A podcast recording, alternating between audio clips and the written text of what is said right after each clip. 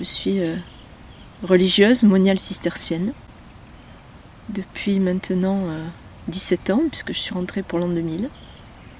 Après un parcours professionnel tout à fait différent, puisque j'enseignais la philosophie en terminale. Ben, moi, je, suis ce que j'appelle une, réalisation, une vocation précoce à réalisation tardive. Je pense que je devais avoir 5-6 ans, j'ai fait une expérience de prière très forte. Pas du tout mystique, j'ai pas un souvenir d'une vision, d'un appel extraordinaire, mais voilà, je faisais partie d'un groupe de prière dans l'école où j'étais. Et ça m'a marqué profondément.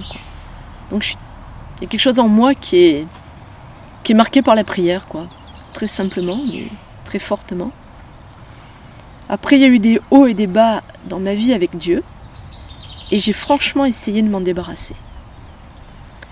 Je pense que j'ai tout mis en œuvre pour me débarrasser de Dieu parce qu'il m'encombrait, mais alors vraiment. Et l'image qui me vient tout le temps, c'est euh, le capitaine Haddock, qui a un bout de sparadrap et qui essaie de, se libérer de ce bout de sparadrap. en fait, il se le colle partout, ça vient dans la barbe, tout ça, et puis il n'arrive pas à s'en débarrasser. Moi, je crois que j'étais un peu comme le capitaine Haddock, j'ai tout fait pour me débarrasser de Dieu. Mais jusqu'à une rupture violente. Hein arrêter pendant des années de pratiquer, plus de sacrement, enfin, mener une vie, sans être une vie de patachon, une vie de femme libérée, on dirait aujourd'hui. Voilà. Et ben voilà, j'ai vécu ça, et à la limite, je le regrette pas du tout, c'est une, partie de ma vie, hein, c'est pas. Voilà. Euh, en plus, c'est pas des choses euh, dont j'ai honte ou culpabilisantes, mais enfin, voilà. Et, et Dieu est revenu massivement, quoi, forme d'un. Vraiment d'un c'est lui qui s'imposait, euh, voilà, comme une espèce de conversion qui était un retour parce que je le connaissais bien, trop bien. Et, à partir de là, euh, voilà, j'ai recommencé à cheminer. Ça a, été, ça a été difficile, ça a été massif. Ça a été beaucoup de larmes aussi. C'est très étonnant. Comme s'il fallait se débarrasser Et puis, euh, moi j'ai eu un accident de voiture qui a été assez spectaculaire. J'avais une Twingo, je suis partie aquaplaning sur du gravier. Ma Twingo a fait plusieurs euh, tonneaux. Elle s'est pliée, heureusement elle a résisté, donc euh, je suis sortie de là en entendant le monsieur qui était au bord de la route. Il m'a dit Madame, vous devriez être morte. Parce que lui, il a vu la voiture. Et moi, j'étais indemne. Enfin, la voiture est partie à la casse. Je n'avais rien si ce n'est des centaines de petites bosses partout. À ce moment-là, je pratiquais beaucoup le tai chi. Et je pense que ça m'a sauvé la vie. Au lieu de me raidir, je suis partie en, comme un chat, quoi quand on parle du lâcher prise, voilà, ça, je pense que ça m'a sauvé la vie. Mais à partir de là, c'est un déclic parce que je me disais, mais cet appel de Dieu que, ça fait des années, des années, des années, et que tu as essayé de tout faire pour le colmater. Euh, souvent, je pense à la, il y a une image magnifique là dans Manon des sources. La source, elle a été bouchée, colmatée et tout ça. Puis il y a cette image magnifique quand tout d'un coup l'eau, elle jaillit quoi. moi, j'ai tout, j'ai bétonné, j'ai et puis euh, ça n'a rien fait quoi. Mais euh, j'étais toujours dans la réticence. Et cet accident de voiture a été un déclic parce que symboliquement, je suis morte. Donc je me suis dit, tu peux pas lâcher l'enseignement. J'étais passionnée. Tu peux pas lâcher le soin palliatif, tu peux pas lâcher la montagne, tu peux pas lâcher ceci, tu peux pas lâcher cela. Mais si tu étais morte, en une seconde en fait, tu viens de tout lâcher. Symboliquement. Donc euh, un an après, j'étais au monastère. C'était un peu, euh, voilà. C'est un peu comme ça, euh, un peu violent, quoi. Mais violent, hein. Voilà, ça a été quelque chose de très. Euh, ouais, d'assez violent. Mais euh, un peu difficile, notamment les premiers temps, parce que j'avais 42 ans. Donc, avec mon indépendance, ma liberté, mon boulot, tout ça, quoi. Puis se retrouver dans un climat de formation, de noviciat, où il faut apprendre des choses, où. Voilà, c'était. Ouais, ça a été dur, quoi. Puis je dis pas qu'il n'y a pas des moments où c'est encore difficile, il faut être réaliste, hein, c'est pas. Mais euh, je ne regrette pas et je pense que plus je vais, plus je suis heureuse. Et aujourd'hui, je me retrouve dans de, de multiples fonctions parce que quand on est dans un monastère, on a plusieurs casquettes. Alors, la première, c'est d'abord ah bah, celle de, de religieuse, c'est-à-dire de personne qui est, voilà, qui a été appelée par Dieu et qui a consacré sa vie euh, pour nous, c'est vraiment à la prière. Parce qu'en fait, on n'a pas d'activité, enfin, sauf exception, mais on a peu d'activité euh, à l'extérieur du monastère.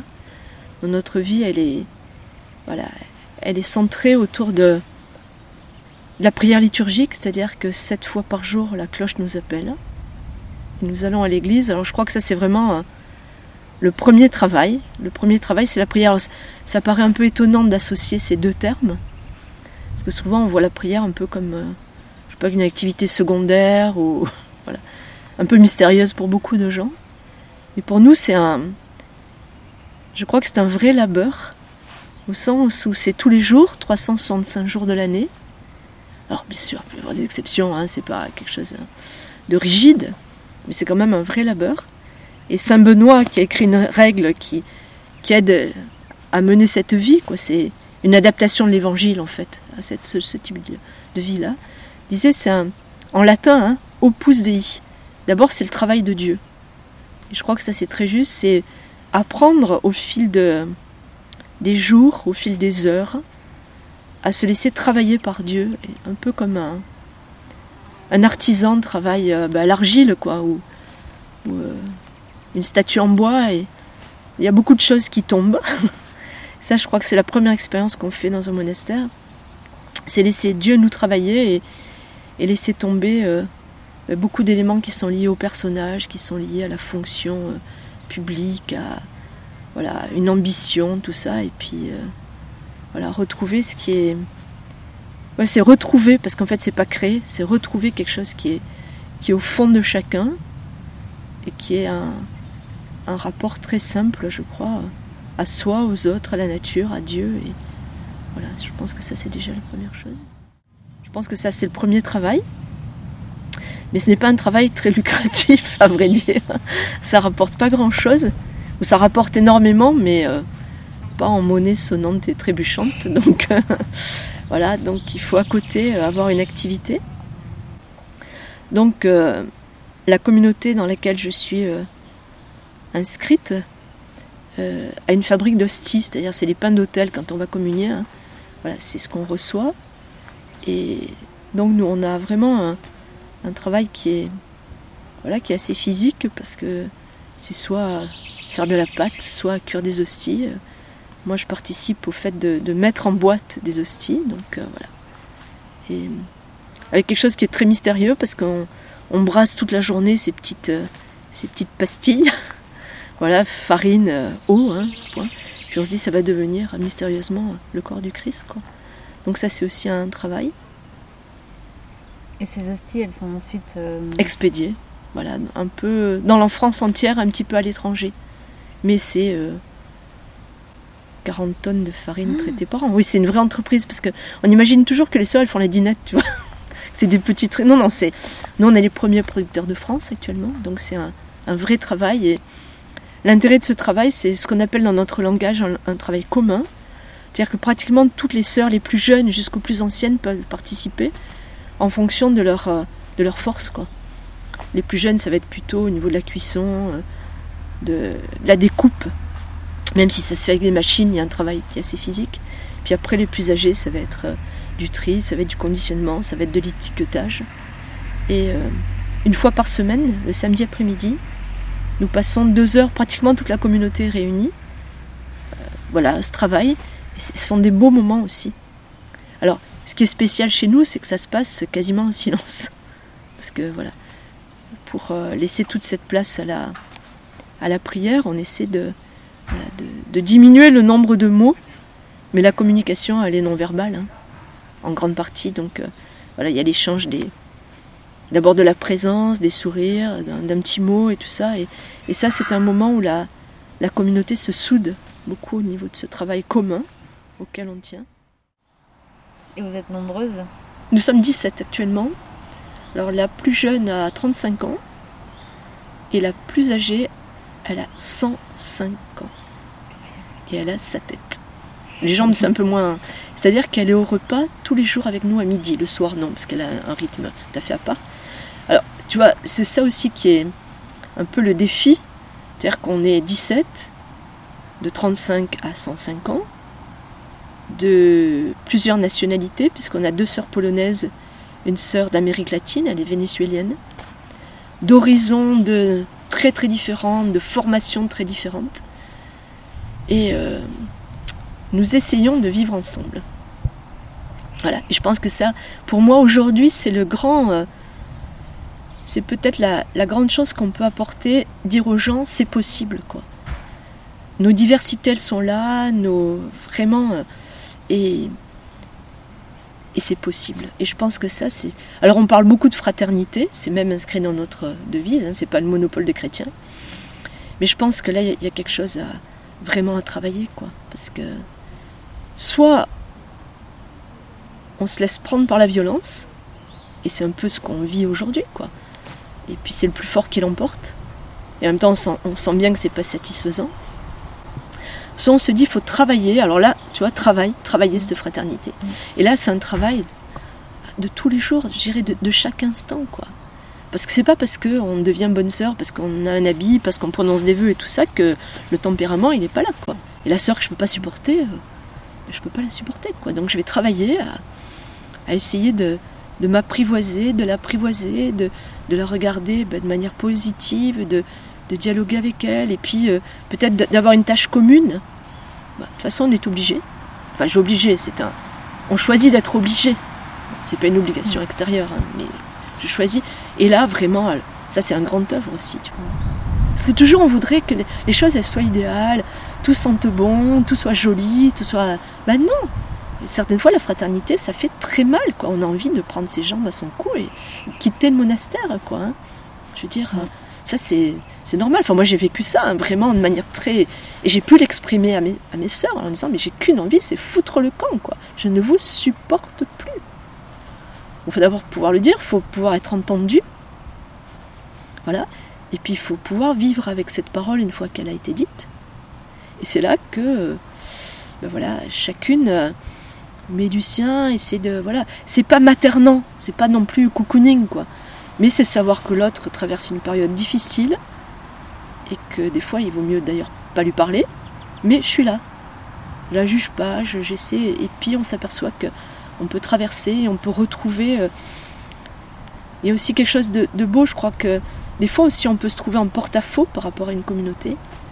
On peut même avoir euh, fait quelque chose qui n'est pas terrible, mais euh, on n'est pas mis au banc de la communauté. C'est pas comme dans une entreprise, on va être déclassé. On Non, on essaie de, continuer, puis les choses renaissent. Et puis, euh, et moi, pour moi, c'est vraiment le, vraiment le mystère de la résurrection. Quoi.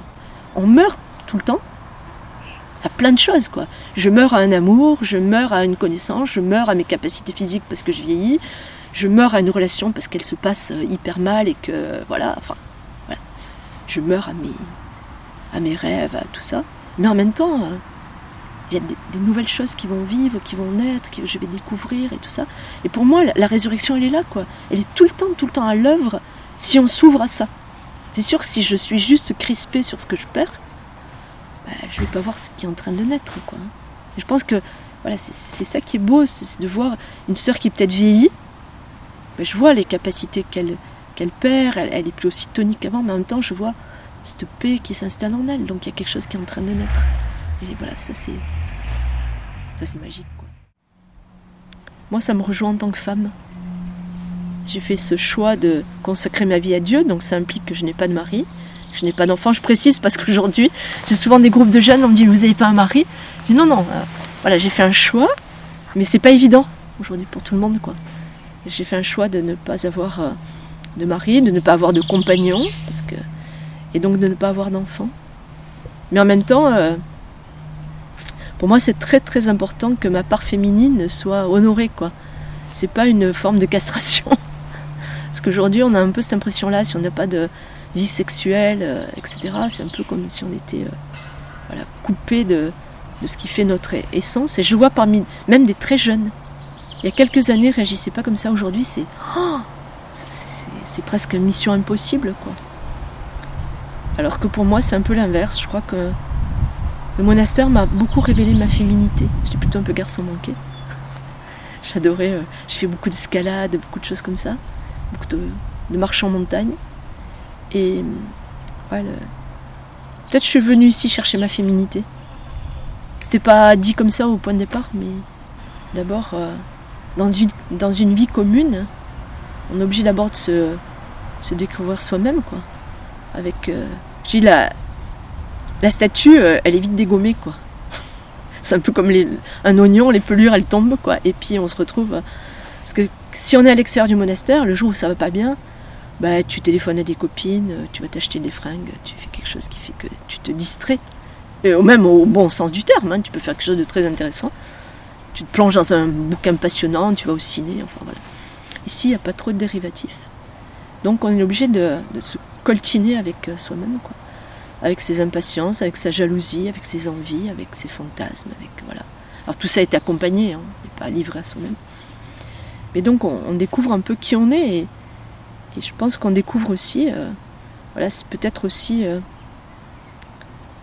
pour moi cette fragilité, cette vulnérabilité que j'avais pas trop envie de, voilà, de voir.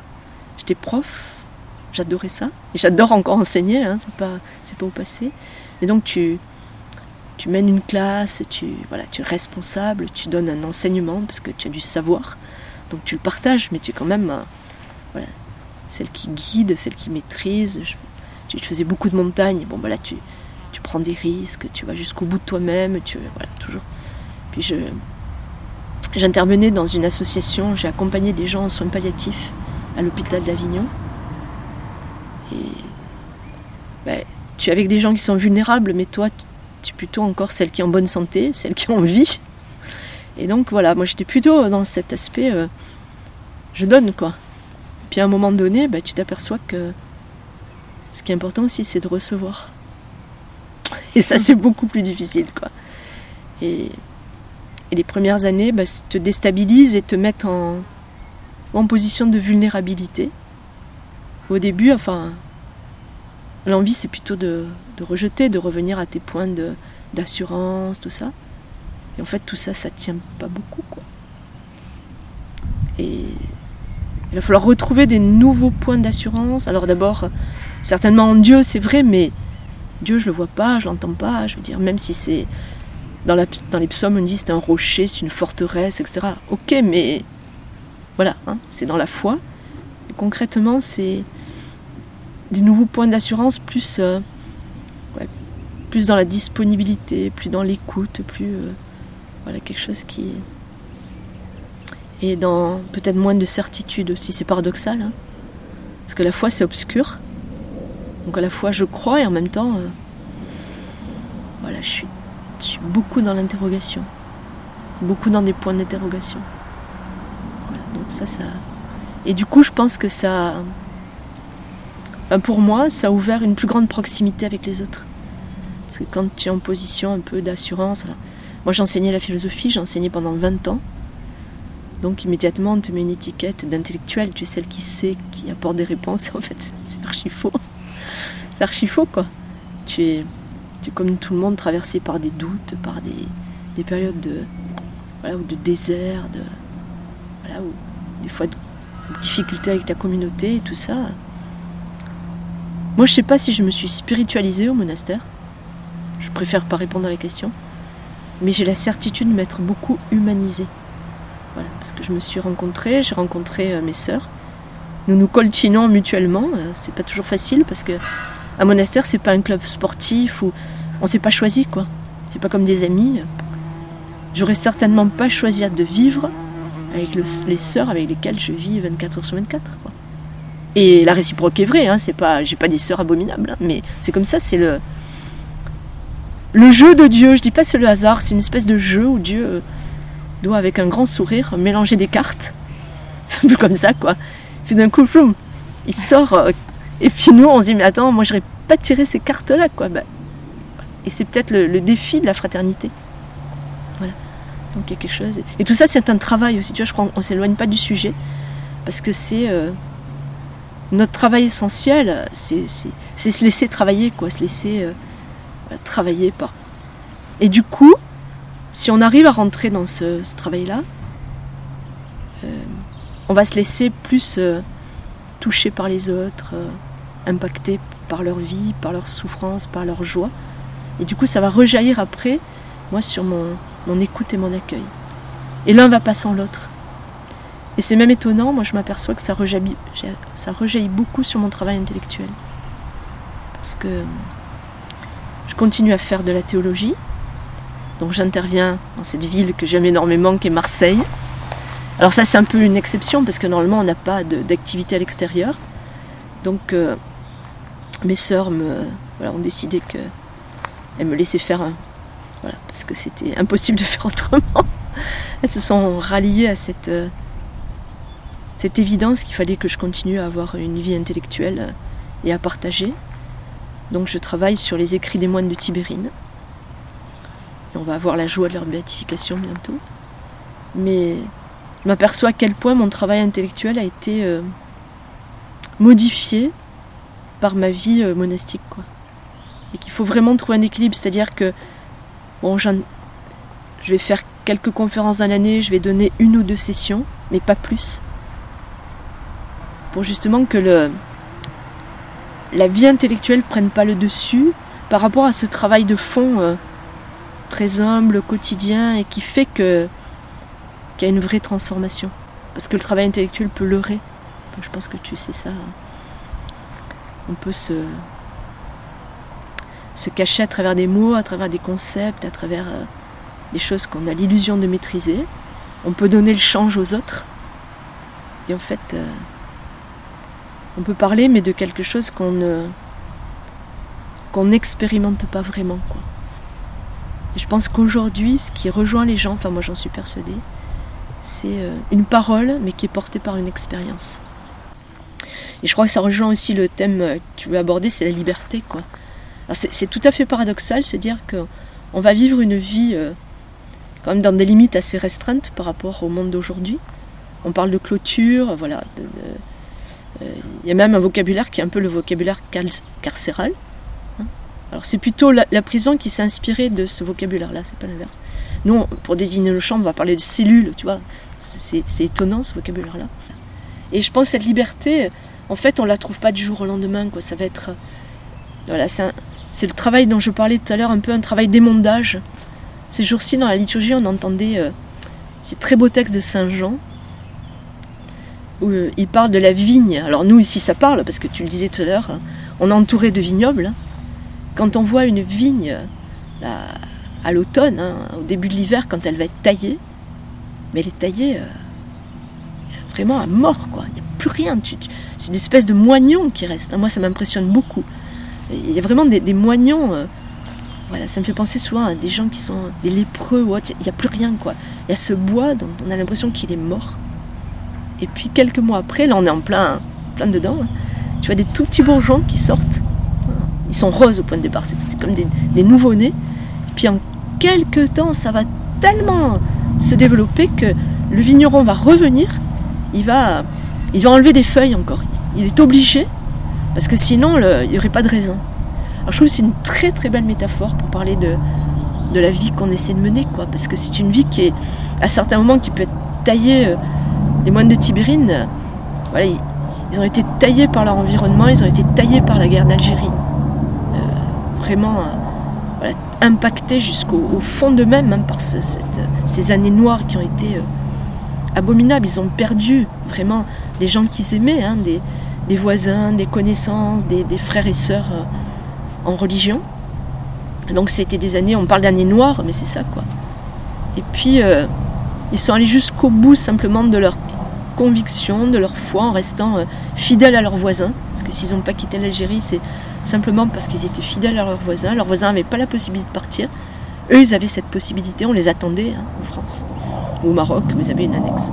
On les aurait reçus ici dans n'importe quel monastère. Ils ne pouvaient pas, quoi. Ils avaient fait... Nous, on fait un vœu de stabilité. Très étonnant. C'est-à-dire de, rester dans notre communauté et puis stabilité aussi par rapport à l'Algérie, quoi.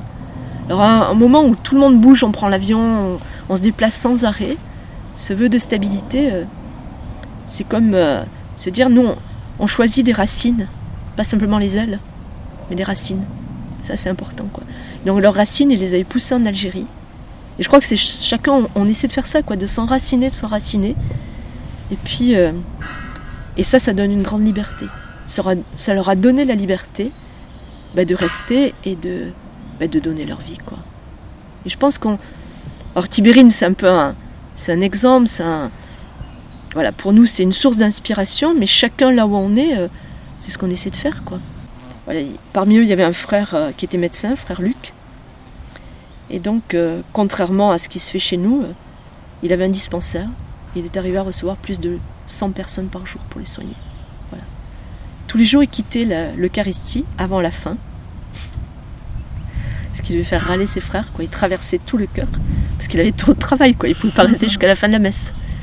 Puis dans le film, on le voit, le film Les hommes et les dieux, hein, laisser passer l'homme libre. Je pense que c'est ça, frère Luc. Et ce qui est très beau, tu vois, c'est par association d'idées. Quand un, cistercien meurt, Enfin, s'ils meurent, eux, ils sont morts martyrs. On n'a retrouvé que leur tête, hein, donc on ne sait pas du tout euh, comment ça s'est passé pour eux, Inch'Allah. Mais euh, nous, si on, vit, si on meurt euh, dans notre monastère, on n'est pas mis dans un cercueil. On est mis en terre. Voilà. On a cette autorisation. Nous, on a encore cette autorisation. On va creuser un grand trou de 2 mètres de profondeur pour éviter que les bêtes après viennent. Et on est enveloppé dans notre coule, le, grand vêtement qu'on porte pour aller à l'église, qui reprend le vêtement du baptême, c'est un grand vêtement blanc. Et en fait, on est, on est déposé tout doucement, hein, et, j'aime énormément ce geste-là. J'ai eu la, joie d'accompagner comme ça plusieurs sœurs qui ont été mises en terre. Et tu vois ce que je te disais, on, passe une vie à, essayer de pousser les racines, voilà, pour, retrouver quelque chose qui est, qui est de l'ordre de notre identité profonde qui est celle de tout être humain. C'est pas la mienne, c'est l'humanité. Et à la fin, il y a ce geste éminemment symbolique. Moi, j'ai presque hâte, tu vois, à certains moments, pas de mourir. Hein, j'adore la vie, je suis pas du tout, euh, mais me dire, mais tu vas être, euh, tu vas être semé, quoi. Voilà, tu vas être semé un jour. Euh, et puis on met de la terre, et puis voilà, la liberté, elle est là, quoi. Ça, on est, tu vois, on est au niveau de l'essentiel de l'essentiel. Puis après, il y a la vie quotidienne qui est faite de joie, de tristesse, de bonheur, de malheur, de frottement avec les sœurs, de, grandes crises, de, périodes de désespoir, de, pleurs, de rires. Et nous, avec cette chance d'avoir un support communautaire. Tu vois, aujourd'hui, je me dis, euh, je crois que je pourrais plus vivre seule. J'ai vécu plusieurs années, enfin, seule, plein d'amis, tout ça, mais vraiment. Et il y a un support communautaire qui est fort. Et puis, euh, je pense aussi qu'il y a cette dimension du pardon dans nos vies. Et c'est très étonnant parce que Saint Benoît, euh, dans le, début de sa règle qu'on appelle le prologue, dit je, glose un peu, hein, dit au fur et à mesure qu'on avance, tout ça, le cœur se dilate. Et moi, j'expérimente ça. C'est-à-dire, il y a vraiment, voilà, comme euh, quelque chose qui se dilate, qui s'ouvre, qui se, qui se pacifie. J'aurai encore des combats, parce qu'avec le tempérament que j'ai, je sais que je vais encore me prendre quand même quelques murs comme ça. Mais mais c'est pas grave parce que dans le fond, je sais qu'il y a quelque chose qui s'est, qui s'est beaucoup ouvert, qui s'est beaucoup apaisé. Et je disais tout à l'heure qui s'est humanisé. Voilà. Merci beaucoup.